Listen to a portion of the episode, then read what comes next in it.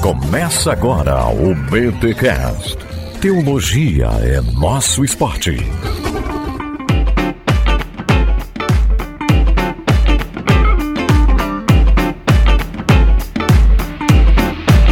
Muito bem, muito bem, muito bem. Começa mais um BTcast, o de número 484. Eu sou Felipe Almeida de São Paulo e teologia é o nosso esporte. Eu sou Rodrigo Bibo e a missão da igreja não pode parar. Meus amigos, minhas amigas, ouvintes deste podcast, quero agradecer a todos vocês que ouvem o BTcast no Spotify. Saiu aí a retrospectiva do Spotify e nós tivemos aí um aumento significativo de ouvintes lá no Spotify. Muito obrigado. O BTcast sobre igrejas tóxicas foi o BTcast mais ouvido aqui nessa plataforma e o BTcast Liturgia do Ordinário foi o BTcast que mais trouxe novos ouvintes aqui para o Bibotalk. Então, muito obrigado a todos vocês que ouvem pelo Spotify o nosso podcast. Muito obrigado mesmo. E é claro, você que ouve também no YouTube, bem, a todos vocês que ouvem, eu fiz a menção aqui ao Spotify porque eu recebi a retrospectiva e são números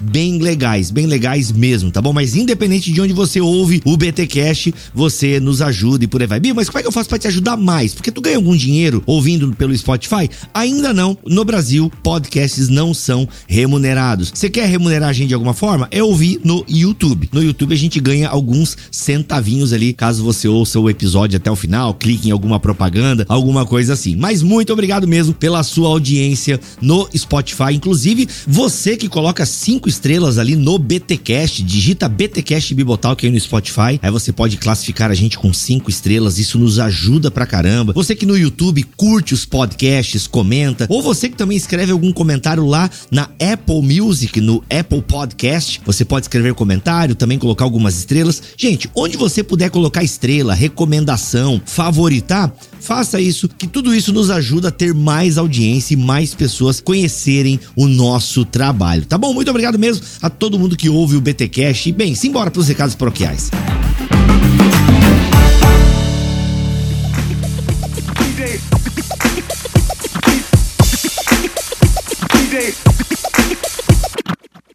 Recados paroquiais dessa semana, galera, eu tava falando ali na abertura do podcast sobre como ajudar o Bibotalk de forma mais efetiva. Eu quero dar para vocês aqui alguns caminhos para você que realmente gosta da gente e quer que a gente continue produzindo conteúdo de qualidade e de graça na internet. Hoje em dia o Bibotalk produz aí o BTcast, tem vídeos no YouTube, então tem BTcast toda semana, vídeos toda semana. Nós produzimos aí muito conteúdo gratuitamente na internet, disponibilizado para todo mundo. Então, se você quer que a gente continue e acredita nessa missão, tá na hora de você se tornar um mantenedor do BTcast. Sim, preciso da sua ajuda para 2023. Estamos com novos projetos e a gente precisa que você se torne um mantenedor. Então você pode a partir de 25 reais ser um mantenedor do BTcast e assim você participa de um grupo exclusivo no Telegram, sorteios de livro praticamente toda semana, fica sabendo do que vai rolar. A gente tem lá um grupo de, né, a gente acaba ajudando também algumas pessoas no grupo. Enfim, é aquela sensação bacana de que você está ajudando um projeto que você acredita demais. Outra forma também de nos ajudar é comprando na Amazon pelo nosso link. Se você clicar no banner da Amazon que está em bibotalk.com ou digitar aí no seu navegador bibotalk.com/amazon, você também nos ajuda, porque nós ganhamos uma comissão da Amazon por cada compra que você faz por meio deste link. Lembrando que se você já tem o carrinho montado, não adianta você entrar pelo nosso link e terminar a compra. O carrinho tinha que ter sido montado pelo nosso link, via o nosso link tá bom? Então você vai comprar aí um presentão de Natal, presentes. Se você puder, esvazia a lista, monta a lista a partir do nosso link e aí você agrada a galera que você vai comprar presente ou até mesmo está se auto-presenteando a você mesmo. É, se auto-presenteando é a você mesmo, né, Rodrigo? É se auto-se presenteando a si mesmo sozinho, tá? Então assim, você faz pelo nosso link, que isso também nos ajuda bastante. Outra forma de nos abençoar efetivamente é se tornando um aluno da Escola Bibotalk de Teologia. Você paga, por enquanto, só em 2022, uma única taxa e você tem acesso a todo o nosso conteúdo. Em 2023 não vai ser mais assim, então aproveita agora que até dia 15 de dezembro, não, aliás, 15 de dezembro não, né? Até final de dezembro a gente vai deixar assim o carrinho e você paga uma única taxa e tem acesso por um ano a tudo que nós estamos produzindo lá na EBT, na Escola Bibotalco de Teologia. Bem, se você quiser se tornar um mantenedor, tem um e-mail aqui para você falar com a Camila, ela te passa várias instruções de como ser mantenedor. Se você quiser ser aluno, tem o link aqui da Escola Bibotalco de Teologia e o link da Amazon também. Ou você digita no seu navegador, já falei, né? bibotalco.com/amazon e tá tudo certo. São os meios de você nos abençoar e assim a gente continua a produzir conteúdo de qualidade aqui na internet, fazendo essa missão que Deus nos deu, que é levar informação, reflexão e conscientização de quem é Deus, da sua palavra, da igreja, enfim, você acompanha o nosso trabalho, você sabe, e eu penso que em 2023 é o ano de você dar esse passo aí e nos ajudar também financeiramente. Tá bom? Simbora para esse episódio que tá sensacional.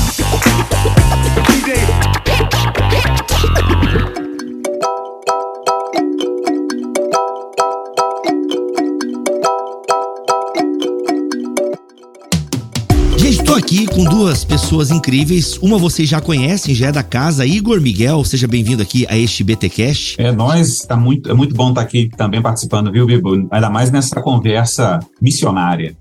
Missionária. E eu acho que pela primeira vez aqui, não, já teve, já teve é, antes aqui no BTcast, em alguns projetos da Atos 29, podcasts que a gente já fez com Atos 29. Jay Bauman, seja muito bem-vindo aqui, que prazer te receber mais uma vez, irmão. Irmão, muito bom estar com vocês, estou animado, empolgado por essa oportunidade. Muito legal. Gente, é o seguinte, trouxe aqui o Igor, porque para quem não sabe, o Igor, além de ser um exímio teólogo, conhecedor das escrituras, e aqui não vou ficar rasgando seda na frente dele, pra ele não ficar embaraçado, mas assim, é, o Igor é um cara que tem a mão na massa também. A gente, inclusive, já tem podcasts aí é, marcados sobre o terceiro setor e tal. Igor, você tem um envolvimento muito grande aí com essa ideia não precisa entrar em muitos detalhes aqui, até porque a gente vai fazer um podcast específico sobre isso. Claro. Mas além de ser um cara que gosta de estudar e, e, tem uma paixão pela doutrina teológica e cristã, você é também envolvido com essa ideia do terceiro setor, sim. da justiça social. Sim, sim, sim exatamente.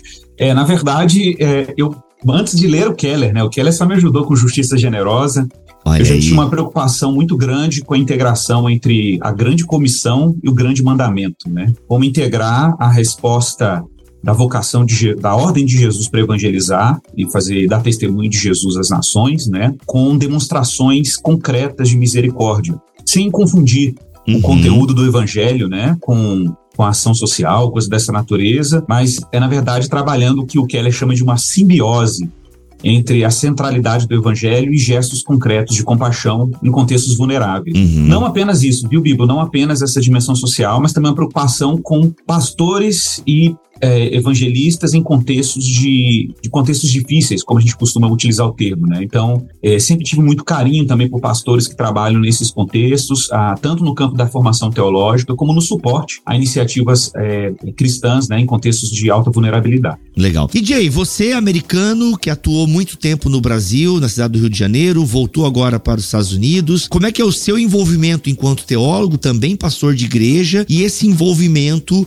ah, com justiça social? Social, ah, enfim, com essa, com essa preocupação que o Igor trouxe aqui para nós, como é que foi o teu envolvimento é, com essa área da teologia? Se é que eu posso chamar área da teologia, né? Mas enfim, vocês me entenderam. É, eu entendo e, e na verdade, para mim, é muitos anos, né? Que há muitos anos que eu eu desenvolvi, vamos dizer, um coração para as pessoas eh, nessa cidade, um, as pessoas em áreas de risco, uh, as pessoas pobres, tanto no Brasil como em outros lugares do mundo. Foi 2004 uh, a primeira viagem missionária que eu fiz uh, para, no Brasil, né, em São Paulo, inclusive. E quando eu estava voltando para os Estados Unidos, na verdade, eu estava lendo um livro por, escrito por Erwin McManus. Eu não sei se você lembra dele, né? Mas ele escreveu um livro chamado Carpe Diem, alguma coisa, Seize the Day em inglês. E eu estava lendo esse livro, me impactou. E Deus falou: você vai voltar para o Brasil. Uh, uh, você vai voltar para o Brasil um dia. Isso foi em 2004. Quatro, cinco anos depois, eu voltei para o Brasil. E poucas pessoas sabem, né? Porque eu sou um pouco mais reconhecido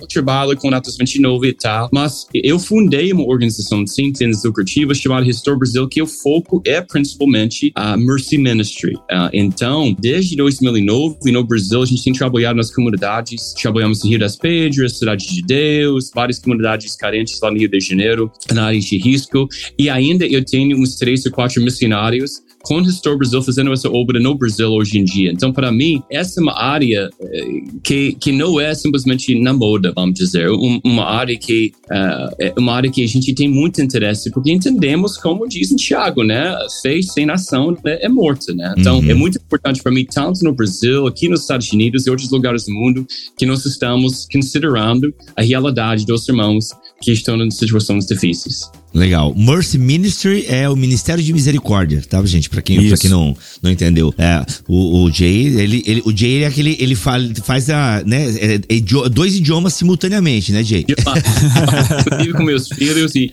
com todos os brasileiros aqui, a gente acaba adotando essa vernacular, né? Que não é, não é ideal, né? Mas todo mundo mistura aqui demais na Orlando, né? Mas acontece. É bom que a gente já vai treinando o inglês. Ó, e eu inclusive comecei um curso de inglês aqui agora. Aguarde BT Cash inglês, hein, pessoal? Brincadeira, calma. Foi só... oh, já pensou? Ah, tá, tem, tem, tem uma carência Ué. aí, ó. Eu, tu, Vitor Fontana, Léo, já a Ana, já rola. Tá, vai já ser rola lindo. Aí, very well, very well, very well. Vai ficar meio feio, mas.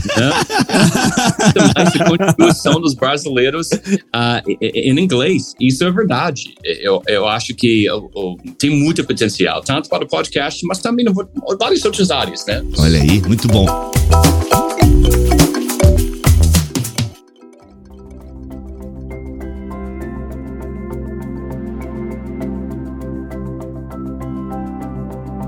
Mas vamos lá, gente. Vocês estiveram uh, em Moçambique agora. Eu não sei se foi a primeira vez do Jay, se foi. Eu sei que o Igor já. Não, eu tenho, eu tenho até uma história. Tem até um cronológico. Tem, mas conta essa história pra nós, porque eu, assim. Eu organizei aqui. É, olha aí, eu adoro roteiros, adoro roteiros. Mas conta pra nós essa história desse envolvimento de teólogos com Moçambique. Enfim, quero saber um pouco Legal. da realidade lá. Legal. Como é que é ir lá ensinar essa galera, né? Afinal, tem igrejas cristãs lá, pastores, enfim, há uma necessidade que vai muito além, né, de, de ter comida no prato, enfim. Isso. Conta pra nós essa história aí, Igor. Eu, não, eu vou. De, ô, Jay, você pode me interromper a hora que você quiser, viu? Eu vou só fazer aqui uma, um cronograma. Como que foram as nossas idas lá? Eu tenho as datas aqui, anotei as datas pra gente falar. Mas é, é muito legal fazer esse histórico, né? A minha primeira ida a Moçambique foi em 2015. Eu fui ah, com a mãe do Pipe. Você conhece o Pipe, que é lá da Ponte BH, né? A Exato, mãe do Pipe, Pipe, ela é fundadora da nossa ONG do Emissão, que antes não era emissão, chamava OMCV, e ela tinha umas parcerias com projetos missionários, uh, um projeto missionário lá, que é numa cidadezinha do interior chamado Yamatanda, que fica a mais ou menos. Eu vou explicar aqui como é que é a geografia, né? Moçambique, que todo mundo,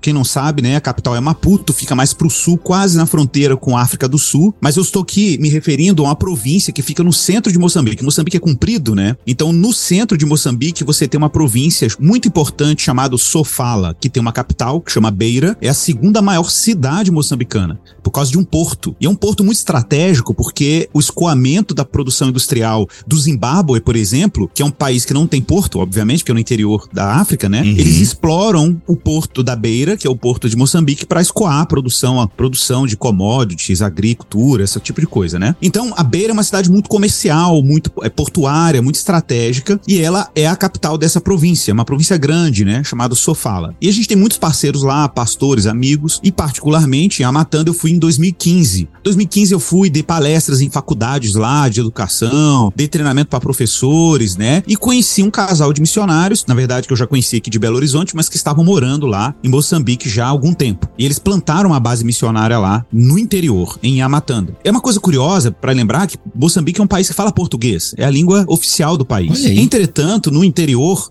as pessoas falam mais de 40 dialetos, né? E quase não falam ou entendem português em muitos contextos. Então a gente quando vai lá, o Jay vai te contar essa história, né? Era engraçadíssimo que a gente foi com uma equipe de americanos, o Jay fala português fluente, nenhum problema, mas os nossos amigos americanos a gente tinha que traduzir do inglês para o português, do português para os dialetos. Então, as conferências Nossa, eram meu. divertidíssimas, né?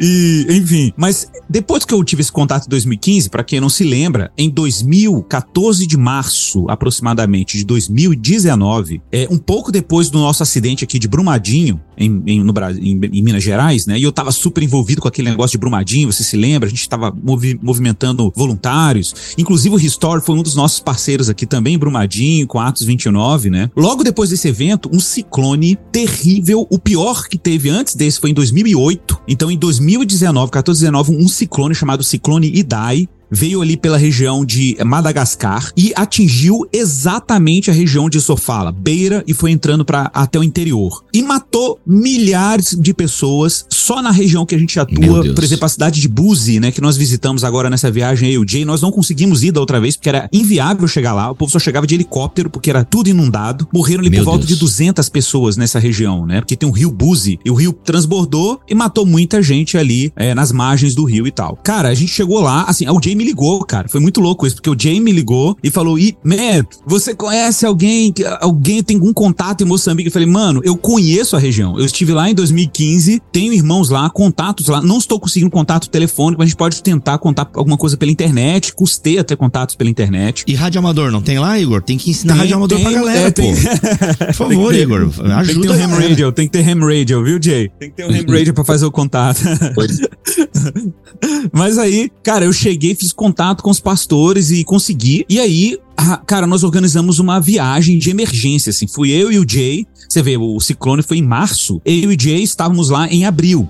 Conseguimos chegar lá em abril, contactamos, já tinha uma, uma, operação missionária local acontecendo, da Missão África, com o pessoal lá da Igreja do Pijama, né, da, da Sal da Terra, e aí nós nos encontramos lá. Então eu e o Jay nos encontramos com esse cara e foi uma aventura, tá? Foi uma aventura. Bom, a primeiro, o primeiro desafio que nós tivemos lá, eu, pra eu abrir aqui também pro Jay contar a impressão dele dessa primeira viagem, desse primeiro impacto dele em Moçambique, né? E foi uma experiência muito rica para ele também, falando português, fora do Brasil, né? Eu acho que vai ser muito legal ele contar isso. Mas o que foi interessante, mano, mano, foi assim, que quando chegamos lá, o que que tinha? Gente desabrigada, pessoal morando assim, sem casa, as casas tudo destruída, muita fome já chegando nas regiões, e a gente tendo que, tipo assim, ajudar a distribuição de arroz, de alimento, né? E foi aquela loucura. E o principal desafio que a gente encarou lá foi o quê? Igrejas que foram destruídas. Igrejas que perderam telhado, igrejas que perderam estruturas. Então esse foi o nosso primeiro desafio. E aí a gente volta pro Brasil e o Restore, né, junto com a, a o Emissão, a gente fez uma campanha online para captação de recursos para reconstruir igrejas destruídas pelo ciclone Idai. Esse foi o nosso desafio número um, né, que a gente encarou lá. Isso foi em que ano mesmo, Igor? Qual é o ano? Isso, a primeira ida de sondagem foi logo depois uhum. do ciclone, 2019, no mês de abril. Uhum. E aí depois nós voltamos em janeiro de 2020,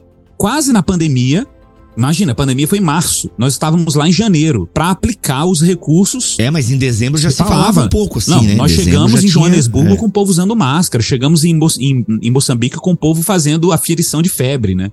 Na entrada do aeroporto. Uhum. Então você imagina, chegamos lá para aplicar os recursos que captamos para reconstruir igrejas já assim, na transição para a pandemia. Foi até meio providencial, eu acho, a nossa ida lá, porque ficamos depois dois anos sem poder ir lá, né? Praticamente. Então é isso. Queria também aí ouvir. Foi um resumo né? E a gente teve uma volta agora, recente, que eu queria falar depois, mas para não ficar aqui tomando muito tempo. Legal. Enfim, legal. Igor, eu acho que foi três vezes, não, quatro vezes que ele visitou Moçambique, para uh -huh. três vezes, mas realmente é uma coisa impressionante. O, uh, a gente conseguiu, pela graça de Deus, capturar, eu acho que mais que 100 mil reais uh -huh. uh, para o propósito colocar telhados e chapas nessas igrejas que foram destruídas. Todos esses recursos na época, em 2019, foram levantados, a palavra certa, no Brasil. Uh, nenhum foi uh, dinheiro estrangeiro, vamos dizer. Well, foi, né? Mas foi capturado no Brasil. A gente conseguiu ajudar muitas igrejas na época. Eu acho que acabou sendo uns 18 igrejas que a gente... Sim. Ou uh, roofs, telhados e tal. Foi muito especial. Mas além disso, o que aconteceu comigo é simplesmente eu fiquei e ainda estou cativado cativado por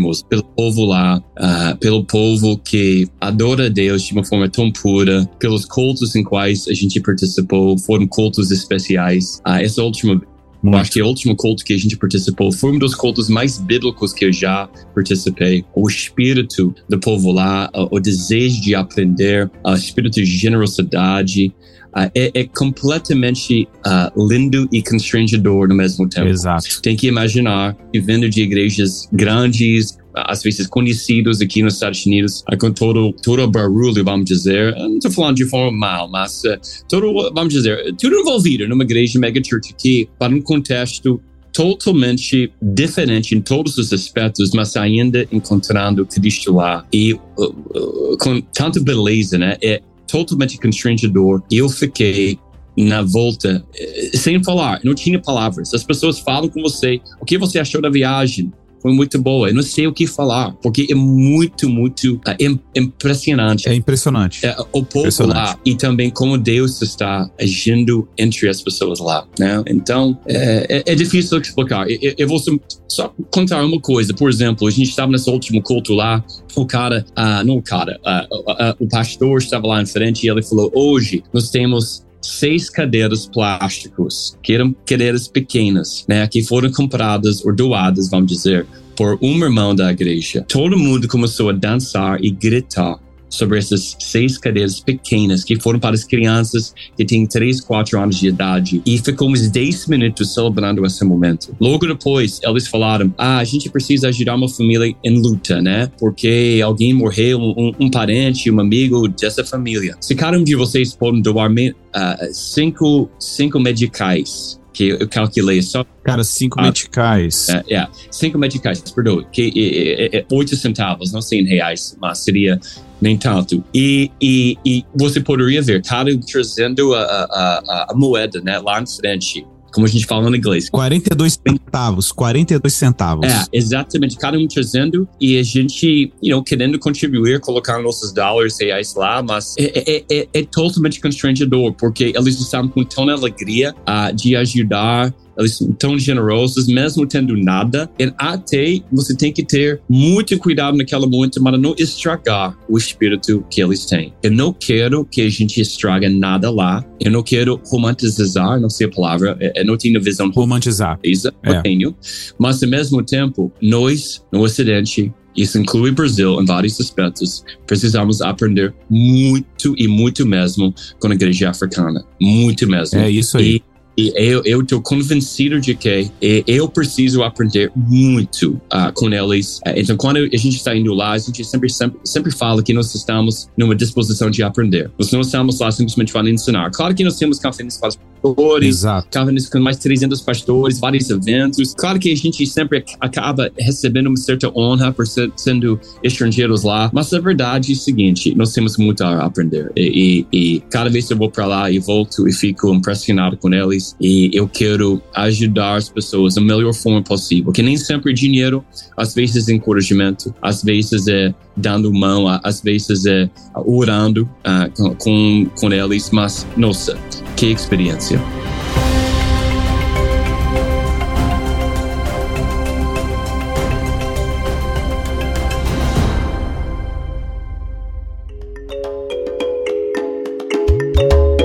Sensacional, sensacional. Agora é o seguinte, vocês falaram, né, de ajudas de algo, de coisas materiais, até por conta de toda a catástrofe que acontece sim. lá. Sim, é, e a questão econômica lá também não parece ser muito favorável. Ou não? Não, São, não. É, a questão econômica é bem desenvolvida e tal. Ou como é que é? Assim, a, a, as necessidades lá, então, são muitas. É seis mais pobre país do mundo. Nossa. É, eu acho até que, assim, uma diferença que eu talvez diria, assim, é uma diferença até geográfica, que a gente tá falando aqui de uma África subsaariana, né? O que, que é isso? É uma África que está debaixo do Saara e por ser mais abaixo do Saara, ela tem um pouco assim, a terra é uma terra melhor. Então você encontra lá plantação de arroz, você encontra plantação de manga, mandioca, milho, mas assim, é aquela plantação de subsistência, que a pessoa planta e colhe quando dá. Não tem aquela agricultura, sabe assim, que o cara, ah, vou empreender aqui. Acho que até falta acesso a recursos para isso. Então, tem muita empresa internacional que explora o arroz, chineses estão lá explorando o arroz, né? E outras empresas internacionais. Aquelas grandes produções são de lugares do exterior, né? Mas, de fato, a economia é uma economia muito vulnerável. É tudo muito vulnerável. E sem mencionar, é, sem mencionar corrupção, né, o Bibo, que infelizmente acontece. Tem muita corrupção, muita propina, muita coisa, muito desvio de verba internacional. Então, por exemplo, foi investido muito dinheiro para recuperação dessa região depois do ciclone. Né? Uma grande parte desse recurso some. Entendeu? Tipo assim, é, é, é complicado. Nossa, é. cara. Os, oficiais lá. E, e também, só para tirar uma ideia, a cidade não é pequena, uma cidade de 300, 400 mil pessoas. É. Chega lá, né? Tô com os gringos, eu, eu me chamo quase brasileiro, né? Apesar de alguém me chamou. Uma... É o gringo mais brasileiro que tem. Alguém me chamou, alguém me chamou na internet recentemente um colonizador. You know, é, é, Igor tava comigo, a gente tava brincando. Yeah, Brasil me colonizou. Ah, aí sim, aí sim. Aí, aí tá valendo. e me conhece muito bem, quem me conhece muito bem, inclusive os brasileiros aqui, sabem que Uh, para melhor ou pior, eu tô bem, bem, bem brasileiro. Inclusive, tem alguns. Cara, tá demais até, hein? Tá demais. É, demais. Tudo bem. Esse não é o ponto. O ponto Tô com os americanos lá, três americanos, e eles queriam comer um lugar de fast food. Só tem um lugar lá em Beira, que é um KFC, KFC. Um. É o KFC. É. Bom, então, uh, a gente foi, foi para lá porque realmente as opções de comida são bem limitadas, mas tudo bem. Chega lá, só por curiosidade, a gente pergunta o cara lá no cashier, o cara lá, lá atrás que tá nos ajudando, uh, será que tem um McDonald's aqui? Sabe alguma coisa, Bibo? Ele nunca tem ouvido de McDonald's na vida dele numa cidade de Meu Deus. mil. Nunca ouvi o nome McDonald's, não sabia, nunca tenho ouvido. Então, esse é um lugar que, e, e, claro que tem vários lugares no mundo assim, mas pelo menos você vai para a Índia, para vários lugares, pelo menos eles têm ouvido, né? É, é, é e, e exposure lá é, é, bem limitado. Então, mas, mas a coisa legal também é que a sede para o evangelho é impressionante. Os pastores é, estão é incrível, é incrível. Por exemplo, você vai fazer um ensino lá, eles vão perguntar algumas coisas, mas depois do ensino lá, eles falam pra gente, é, tem é. perguntas, a gente só quer cantar. Eles acabam cantando, dançando. É, é a forma de, de mostrar gratidão. O Bíblia é o paraíso dos teólogos, bicho. O pessoal ama a palavra de Deus. Eles amam Legal, queria trazer esse ponto, porque então já está claro que eles têm muitas necessidades é, físicas, materiais, e os projetos que vocês têm lá então cobrem também isso, mas vocês estão falando agora dessa parte teológica também. É que papel, né? Que, até deu uma desafinada agora, mas que papel a teologia desenvolve lá? Porque a, uma das críticas que o pessoal faz da teologia é que no fundo ela não ajuda o pobre na sua real necessidade. Parece não ser bem assim. A gente tem lá um país então pobre e vocês estão indo lá levando obviamente, necessidades, atendendo às necessidades básicas. Arrecadaram aí boa grana, super legal. Mas vocês estão lá pregando também. E vocês acabaram de falar agora que lá é o paraíso dos teólogos. Queria entender um pouquinho essa dinâmica, Igor. Como, como assim? Como que a teologia. E aqui agora eu coloco teologia barra é, conhecimento bíblico, teológico. A, a teologia que nós fazemos aqui, desenvolvemos, os podcasts que a gente desenvolve, são conteúdos, às vezes, teóricos, que obviamente desembocam na vida prática do ser humano, do crente, mas como é que é isso lá, nessa realidade onde realmente tem muitas carências? Interessante pergunta. Então, o, o, o Bibo, o Jay deve concordar comigo, mas assim, o cenário é um cenário bem curioso, né? Você vê nitidamente que é um cenário de uma igreja, de uma igreja recém-nascida. Então, você vê muitos cristãos e muitas igrejas novas, assim, no sentido de recém-plantadas, com pouco tempo de existência. Eles são fruto, inclusive, nessa região. Eu não tô falando aqui de Maputo. Maputo é outra realidade. Tô falando aqui de uma região região que é longe da capital e que tem um contexto ainda de. Você vai pro interior, tem gente para ser alcançada com o evangelho. Muita gente. Mas na capital, a capital influencia o interior, né? Então você tem as maiores igrejas na capital, você tem as maiores denominações na capital, inclusive denominações brasileiras neopentecostais estão lá. Então você vai ver lá Universal, você vai ver Deus é Amor, você vai ver Valdomiro Santiago aí e tal. Mas, mas você também vai ver, é, você vai ver também Assembleia de Deus, presbiteriano, você vai ver, né, batistas. E igrejas, tem muitas igrejas assim independentes. E, e, o problema é que, como é, uma, é, uma, é um movimento cristão e evangélico muito novo, eles se tornam muito vulneráveis, por exemplo, da influência neopentecostal brasileira e nigeriana, por exemplo. Para quem não sabe, a Nigéria hoje é uma das grandes influências na África em termos de, de cristianismo neopentecostal, vamos dizer assim, né? Teologia da prosperidade, esse tipo de coisa. Então os pastores ficam muito vulneráveis. Eles são sinceros, eles querem uma coisa séria, uma coisa verdadeira, mas eles ficam muito vulneráveis a esse tipo de, uh, de, de abordagem. Então quando quando a gente chega lá e a gente vai ensinar uma coisa bíblica, orientações bem práticas sobre a vida e trazendo explicações sobre a escritura e mostrando como a fé cristã é séria, que o evangelho foi até uma preocupação nossa. Nós fizemos uma conferência na capital, lá na Beira, para 250 pastores, ô Bibo. 250 Legal. pastores na capital. E fizemos uma, um dia Sim. inteiro, assim. A gente, inclusive, né, custeou a alimentação dos pastores durante o dia, porque é muito comum, eles têm que comer junto, então a gente teve que, né, porque é para tornar, inclusive, viável a conferência, isso é muito importante. Cara, mas foi assim um dia maravilhoso de palestras diversas áreas, né? Mano, a gente ia falando das coisas da palavra de Deus assim, e coisas que pra gente é tão trivial e os olhos iam brilhando, as pessoas iam assim, os pastores, eu recebi mensagens aqui dos pastores depois, expressando a gratidão por tudo que eles ouviram, cara. E coisas assim que pra gente parece tão básica, né? Pra eles é, mano, é, é assim, é uma riqueza. Por isso que o Jay falou que o pessoal depois só queria dançar, eles só queriam adorar, sabe? De gratidão a Deus. E perdoe, perdoe, Igor, mas na verdade. Pode falar, Eles falaram pra gente, eles queriam que a gente ficasse três dias. Eles falaram, faz uma conferência de três dias no, no ano que vem. Tem essa sede uh, para a palavra que é impressionante. E eu, entendo, perdoe, Igor, mas eu acho que um ponto interessante aqui. Eu entendo que a África tem certas características, né? Essa sede, qualquer um talvez pode encontrar em vários lugares. Eu estou ciente disso. É, é. E, a resposta também pode parecer parecido. Não importa se você está pegando prosperidade, alguma besteira, you know, alguma outra área de teologia, que, vamos dizer, uma desviação, não sei a palavra certa, né? Teologia real. Então, eu entendo, eu não estou totalmente ingênuo a isso, mas a gente encontrou irmãos lá que realmente eu acho que tem sede do verdadeiro evangelho. Eles querem ouvir uh, o, o, o, evangelho de uma forma mais pura, né? Então, o que a gente prega Exatamente. lá é centralidade de Cristo, centralidade do evangelho. A gente não gasta muito tempo falando sobre contextualização, que não é nossa realidade. A gente não fala falando sobre aplicação em certos aspectos. A gente fala principalmente sobre centralidade de Cristo, uh, sendo homem e mulher de Deus, liderando sua família bem, amando sua esposa,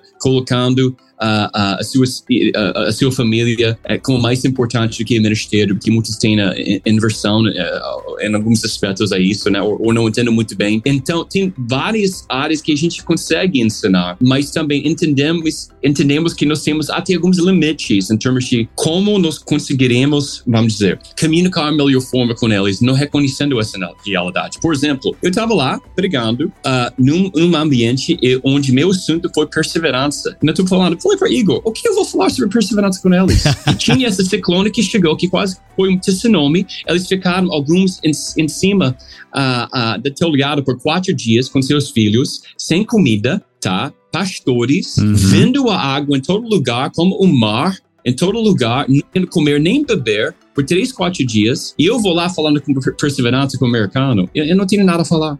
Então, esse assunto eu, eu, eu, vou chutar, punt, como a gente fala no inglês, porque é, é, é, a gente precisa entender a realidade deles e, e aprender com eles. Como eu falei no início, é muito importante. Aprendemos com eles e ensinamos e encorajamos Uh, mas vamos deixar tudo muito central em Cristo. Interessante. Dentro dessa questão da contextualização, galera, vocês perceberam assim, como ocidentais e tal, e, e teólogos, tipo assim, poxa, esse elemento da cultura deles aqui é meio complicado e como é que vocês lidaram com isso ou não? Tipo, quer saber? É, acho que aqui a gente chega no nosso limite, porque aí a gente dá para contar alguma história ou no fundo não? Tem é de boa assim. Eu vou dizer alguma coisa, o Igor é muito bom nessa área. Nossa, o Igor é muito bom. A última palestra dele que ele, ele fez lá, ele conseguiu conectar Jesus com a história de Jesus visitando, visitando a África, falou sobre Ídia cara, foi, talvez, Igor, você pode uh, falar um pouco mais. Por que eu estou falando isso? Porque ele conseguiu contextualizar a própria natureza de Cristo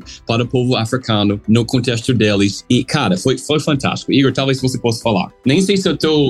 Não, assim, na verdade, cara, assim, o que eu estava pregando lá sobre a ressurreição e falando de Jesus, da centralidade de Cristo, o conteúdo da mensagem, né? E, e, e cara, e como que e lá tem assim, você sabe, a, a, a, religião moçambicana tradicional, ela é diferente, por exemplo, das práticas religiosas da Nigéria, da África do Saara, né? A gente está falando aqui de uma religião africana tradicional que está muito ligada a ancestrais, espíritos, né? Tem é, é quase como um espiritismo africano. O que é curioso é que como que as pessoas vivem com medo disso o tempo inteiro, né? Muito medo dos espíritos e tal. Isso, inclusive, cristãos. Uhum. Às vezes o cristão, ele, ele não consegue fazer uma distinção entre a religião, essa religião tradicional e o cristianismo deles. E o meu trabalho foi muito de recuperar aquilo que o Thomas Oden, né, fala do, do que o cristianismo africano, ele não é um cristianismo colonialistas, hum. né? Ele é tão antigo quanto ele é tão antigo quanto a origem do cristianismo. Então, de repente, eu tava lá pregando e eu tive aquela, aquele insight que a gente sabe, mas, cara, a gente não tem noção de como isso pode se tornar real para o ouvido africano. Eu falei assim, gente, vocês já pararam para pensar que a África refugiou Jesus? Que quando Jesus estava sendo perseguido enquanto criança e a sua família, eles se refugiaram na África, que a África foi de alguma maneira uma manjedora para Jesus. Cara, o, quando eu olhei para os olhos dos irmãos quando eu falei isso, né, e eu vi, sabe quando assim, as luzinhas acendendo assim, cara, foi um negócio impressionante na hora. Que e legal, tinha, cara. Esse, é porque a gente tá aqui na América Latina, cara, a gente não tem nenhum, tipo, sei lá, na América do Norte é a mesma coisa. A gente não tem nenhuma conexão histórica com o cristianismo, a não ser dos missionários que vieram para cá. Mas se a gente considerar o fato de que ali, mano, é um continente, aquele triângulo, né? Europa, é, Europa, Ásia, né? Vamos dizer assim, Europa, Ásia e África, aquele triângulo é o triângulo de onde o cristianismo surgiu. Né? Ali, as primeiras missões cristãs aconteceram naqueles lugares. Então a gente tem que imaginar se, cara, a África teve contato com o cristianismo antes da Europa, bicho. Entendeu? Tipo assim, antes da Europa. Sim. Né? Então, é, uhum. isso, isso é extraordinário, cara. Você voltar ali e falar do evangelho é quase como uma espécie de dívida que a gente tem, sabe?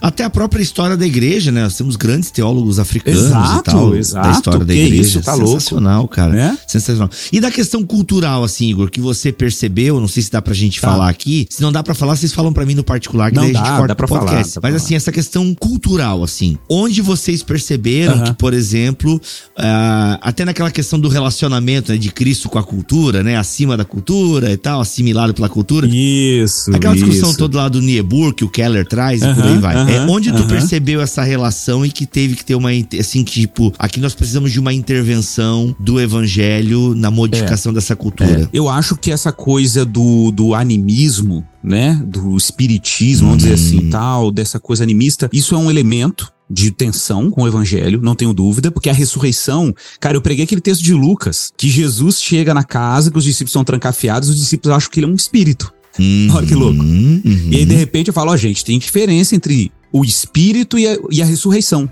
Foi o ponto que eu trouxe lá, né? E, claro, os pastores não têm problema com isso, mas as ovelhas, que eles as pessoas com que eles lidam têm problema com isso. Isso, a religião ancestral cria uma tensão. E, e então, assim, o evangelho ali é um momento de contra, de contra Cristo, contra a cultura mesmo. Não tem jeito. Uhum. Eu acho até também, eu acho que o Jay deve concordar comigo, que, por exemplo, a relação do homem com as mulheres, por exemplo, é uma coisa que precisa ser trabalhada. É muito comum, por exemplo, as mulheres elas assumirem todo tipo de trabalho dentro de casa, né? E os homens ficam meio que indiferentes, assim, por exemplo, no cuidado do lar. As mulheres vão trabalhar muitas vezes na roça e os homens não, né? E, e com, com a criança ali, né, nas costas e tal, e os homens acham que aquilo não, não tem que necessariamente se envolver com aquele tipo de trabalho. Então você tem algumas coisas culturais que precisam ser trabalhadas, tipo a cooperação do homem e tudo, e é um, é um limiar muito, muito delicado. A gente tem que fazer um estudo antropológico muito cuidadoso também, né, para poder trabalhar isso. Mas tem desafios culturais que precisam ser confrontados com o evangelho, certamente. Mas, cara, é como diz o Stott, né? Sabe aquela analogia da ponte, do cultural bridge, né? Da, da ponte cultural que o, que o John Stott fala? Que quando uhum, você vai anunciar uhum. o evangelho num contexto cultural, o contexto cultural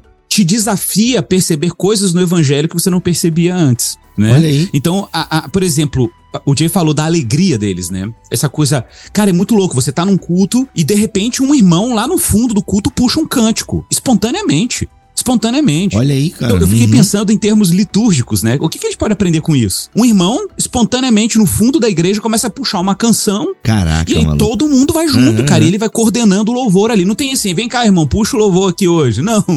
Entendeu? E, cara, isso vai muito assim do momento da alegria deles. Então, de repente, você falou uma coisa na pregação que foi alegre, aí o irmão começa. Puxa um negócio lá e todo mundo vai.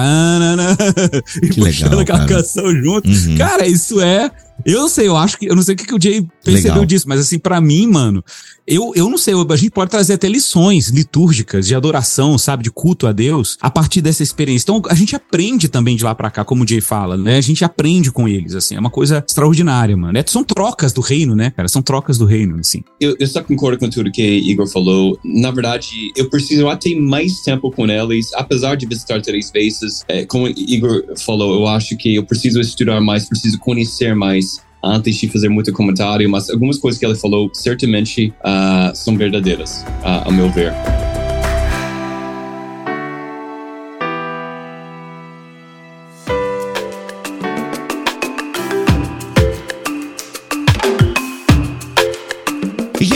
Projetos futuros, onde vocês estão focando agora? Porque, pelo que eu entendi, é algo que vai continuar acontecendo, essas visitas e tal. E quais são os planos para o futuro aí dessa relação, Jay, Igor Miguel e, e a missão de vocês lá em Moçambique? Eu trato essa questão primeiro de ajudar, Igor talvez possa falar sobre a segunda coisa. Mas, basicamente, Restore nós temos três focos, né? Mercy Ministry, que a gente já definiu, uh, Ministério de Misericórdia, né?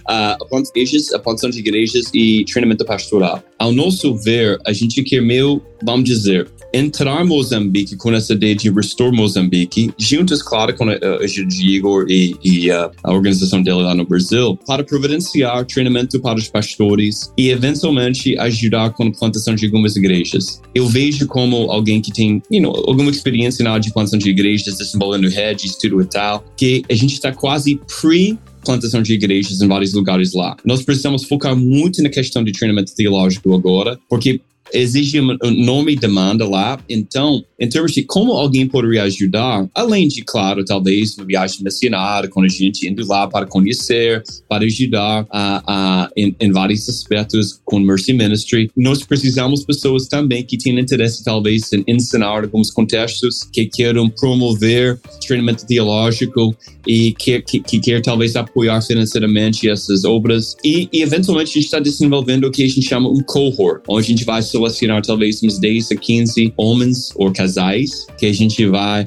a uh, mentorear ao longo de um ano, né? Como a gente faz com alguma coisa chamada Projeto Plantador no Brasil, mas ser focado uh, em alguns plantadores de pastores, onde a gente vai investir neles especificamente, a fim de que eles vão plantar ou ter igrejas cada vez mais centradas em Cristo. Além disso, claro, uh, a gente vai continuar nosso trabalho ajudando igrejas impactadas pelo ciclone, com telhado, chapas, tudo e tal. E uma coisa final, a gente está estudando ainda um pouco mais no norte do país, que também é como a gente chama em inglês, é underserved, é uma área que não é servido muito, né? Uh, onde eles têm muita dificuldade com, com Islã, chegando cada vez mais, tem uh, várias, não sei todas as palavras, mas uh, talvez Igor possa explicar melhor, mas, mas tem, tem uma guerra lá na, na, na litoral, lá entre uh, Moçambique e o país em cima, e é bem complicado lá a vida do crente lá por causa da, dessa situação. Então, a gente está estudando, conhecer um pouco mais essa região para ver como a gente pudesse também ajudar a igreja lá no futuro. Mas o nosso foco principal agora é Beira,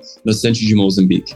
Ô Igor, o Jay falou agora em treinamento teológico aí para os pastores e tal. Isso aí entra na questão da literatura. Cara, como é que é literatura teológica lá em Beira, Moçambique? Tem editoras cristãs lá que traduzem livros teológicos ou não? É uma outra carência gigantesca também lá. Cara, é, eu diria que a carência enorme. Literatura, hum, pelo menos na beira, é uma coisa muito cara, de qualquer tipo qualquer tipo, não é só teológico. É livro, é uhum. caro, é inacessível ou quase pouco acessível. É, geralmente a literatura cristã, quando chega, chega por iniciativas como a nossa, mas levar livros para lá é muito caro, é muito difícil. Você, a bagagem é pesada, pesa, custa e, sei lá, a gente, eu tentei estudar formas, porque, por exemplo, a gente tem a editora Kitanda aqui, né, que tem traduzido muito livro sobre teologia africana, né, e Sim. tenho conversado muito com, com a turma lá da editora Kitanda sobre como a gente pode levar, por exemplo, dois ou três exemplares de cada obra que eles têm publicado para doar para um instituto bíblico da região. Existe um instituto bíblico lá, inclusive com liderança brasileira, isso é importante destacar. Que legal. O Instituto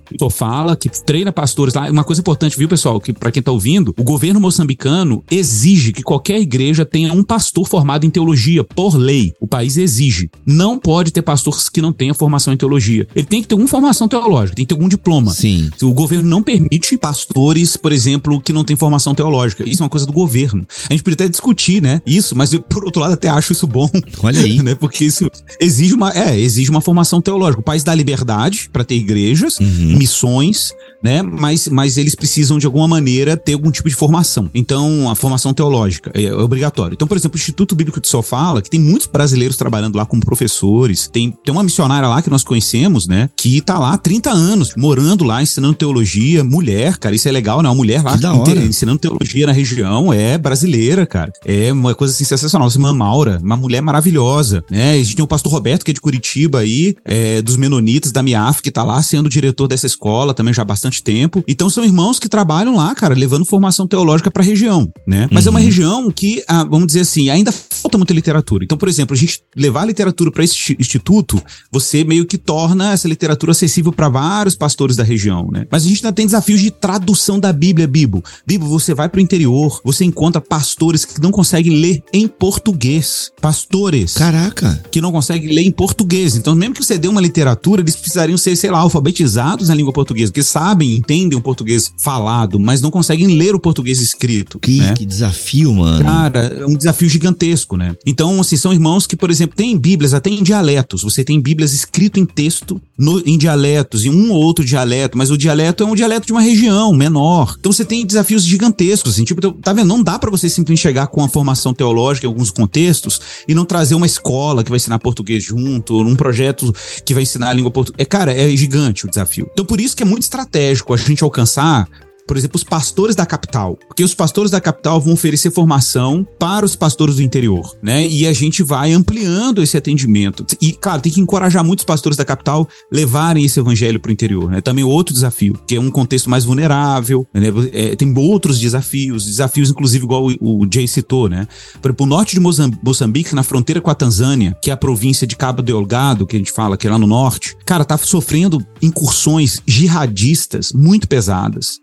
Tem pastores sendo decapitados, igrejas sendo queimadas, gente sendo expulsa. Inclusive, a gente tem orado a respeito da gente tentar ir mais para o norte para poder conhecer a realidade dessa igreja, que é outro mundo. É uma igreja sofredora, é uma igreja perseguida, né? é uma igreja que está sendo é, coagida. O, o, exército moçambicano não tem dado muito conta de controlar essas incursões no norte. Né? Então, a gente também precisa considerar isso, que a gente está falando de um país que no sul você tem uma, um lugar mais hiper evangelizado, com muito mais igrejas, com muito mais plantadores, um centro carente de evangelização e formação teológica e um norte que é praticamente assim, mano, Caraca. é tipo ISIS, entendeu? É, é, no mesmo país, no mesmo país. Então são desafios gigantescos. Galera, muito legal, é assim, realmente são muitos desafios e a gente às vezes vive numa bolha aqui na internet discutindo tanta coisa e não percebemos que tem necessidades bem bem básicas que irmãos e igrejas estão sofrendo aí espalhadas pelo mundo e vocês aí têm trazido um pouco para nós essa realidade a de Moçambique. Isso nos faz orar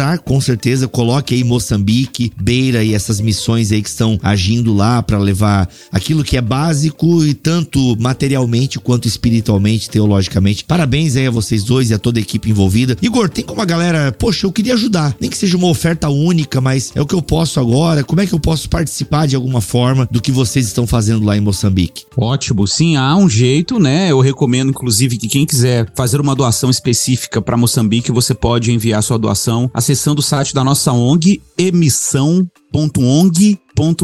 Emissão tem um hífen, né? E, hífen, missão, claro, sentiu. Nossa, o, o, o, o hífen, o Google aceita ali, o navegador? Aceita, aceita. Caraca, pode pôr, pode, aceita under, underline, hífen. Só não aceita acento, né? Pronto. E, hífen, missão .ong.br, não é org não, .ong, O-N-G.br, tá? Uhum. E aí vocês vão ter acesso, lá tem um botãozinho chame doe, é só você fazer sua doação. Se você quiser que esse recurso seja destinado especificamente para algum projeto em Moçambique, você pode mandar um e-mail, inclusive tem os contatos lá no site, dizendo que eu fiz uma doação agora, queria que esse valor fosse destinado para um fundo de auxílio a Moçambique. Nós inclusive estamos para começar um projeto de para ajudar é, crianças subnutridas lá, né? Estamos para startar esse projeto para o próximo ano, instalar uma fábrica fábrica para produzir um mingau proteico para tirar as crianças da subnutrição, porque um dos maiores problemas hoje na região é subnutrição. As crianças elas não têm desenvolvimento, é, é, do, o, o, desenvolvimento anatômico do cérebro não é pleno, né, por falta de proteína. Então a criança vai para a escola gente. e fracassa, porque o cérebro não funciona direito, né? Então esse é um projeto que a gente também tá uhum. para startar, é, inclusive com parcerias em Nampula. Ontem eu tive uma reunião com o Pedro, que é um rapaz que tá cabeçando esse projeto, com parcerias com empresas aqui em BH. Então é uma forma de você também contribuir com esse tipo de projeto. Então pode mandar sua oferta, sua ajuda lá para nós. Sensacional. Gente, eifemmissão.ong.br. O link está aqui na descrição deste BTcast. Chama a gente aí também nas redes sociais, mas mais fácil é você entrar aqui em bibotalk.com, neste BTcast que você está ouvindo, e aí você vai ter o link para você clicar no site, mas não tem erro.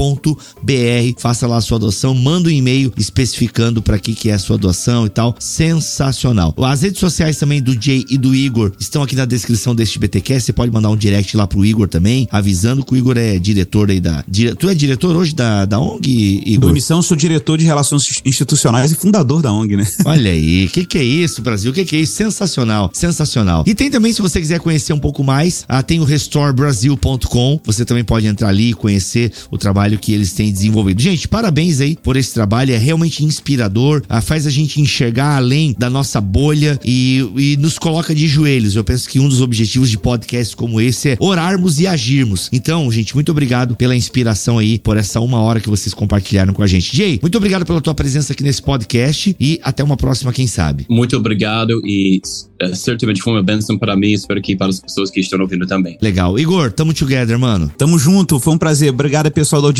Um beijo no coração de todos. É isso. Voltamos na semana que vem, se Deus quiser e assim permitir. Fiquem todos na paz do Senhor Jesus.